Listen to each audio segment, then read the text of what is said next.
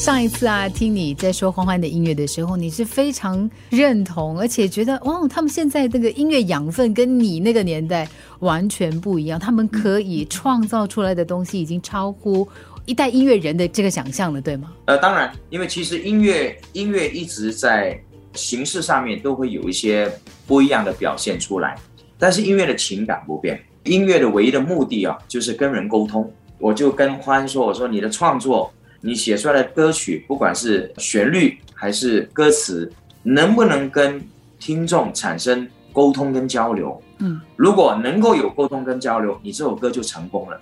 而如果你写的这首歌只有你自己觉得很厉害，可是别人听起来不知道怎么一回事儿，嗯，那这首歌的存在价值就没什么了。那就等于写了写了一本很厉害的书，可是放在图书馆的第十层楼高，没人看得到。一样的道理，嗯，我我跟他说，我说讲话是沟通，戏剧是沟通，音乐也是沟通，它是一种人与人之间的情感的沟通交流。是是，像欢欢应该有一点压力，因为你爸爸有很多歌哦，引起共鸣的歌曲真的太多太多了。像我们九六三，只要一播到巫启贤的歌的话呢，大家大概就会边开这边唱的。所以你的目标大概也是那样子，可以写出这样的歌。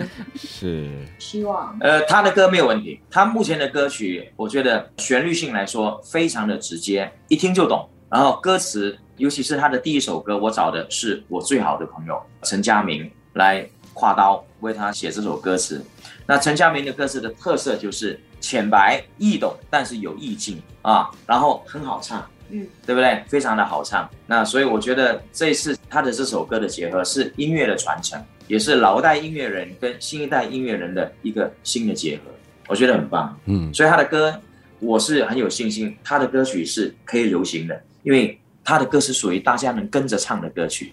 很好 K 的歌，因为现在有有办法跟着唱，他的歌是可以的。今天的早安好人帮我们很开心，请来了巫启贤，还有他的女儿，就是同样站在舞台上为大家献唱的欢欢来到节目。是，那今天呢，我们就要请欢欢呢给我们说一说你的这个音乐了。先说一下你自己在追求的是怎么样的音乐理想呢？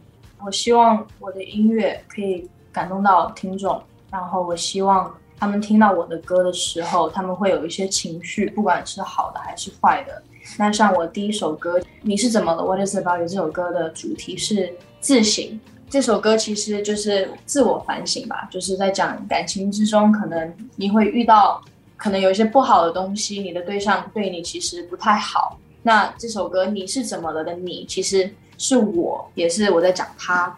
那我在对他说：“你 Like What is about you？你是怎么了？”就是我希望别人听到这首歌的时候是得到一种安慰。我希望他们听到这首歌，就是哎，我也经历过欢欢在这首歌里面在讲的东西。那这样子其实就很 relatable。我希望我的歌是 relatable 的，对，这是最要有共鸣吧。我相信，对一个创作人来说，你创作的歌曲，你写的词，你的旋律，嗯，单单喜欢喜欢很笼统，但到底是喜欢什么？就是说，哎，他唱的那个情感。打动了我的心，因为勾起了我一些回忆，或者是好像我曾经也经历过这样子的那种感受。我觉得对于我我一个创作人来说，歌词跟旋律都非常的重要，所以我在写歌的时候，其实非常注重我的词要怎么去打动听众，我的旋律就是要简单，呃，要有故事的流动，听起来是舒服的。